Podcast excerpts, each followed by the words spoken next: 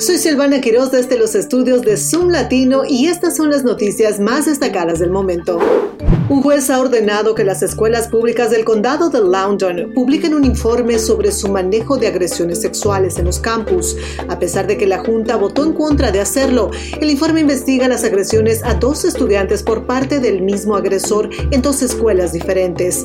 El caso ha generado controversia y tensiones en la comunidad, así como un debate político a nivel nacional. En abril, la Junta Escolar decidió no publicar el informe citando razones legales y de privacidad.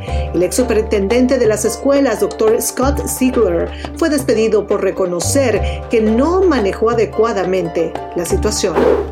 Un hombre de Maryland que tocó puerta por puerta mientras llevaba un rifle de asalto en Germantown el mes pasado enfrenta cargos según las autoridades.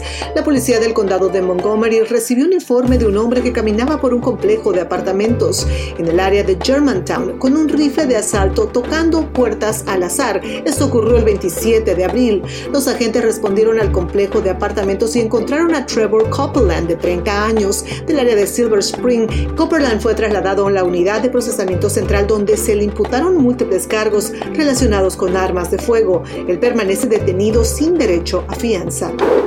En otra información, los camiones de comida en el National Mall enfrentan multas y problemas legales, pero están dispuestos a pagar para poder operar y satisfacer la demanda de turistas y trabajadores.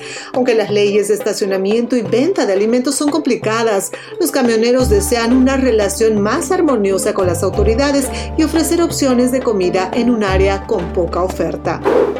Estas fueron las noticias más importantes del momento gracias a zoomlatino.com. Hasta la próxima.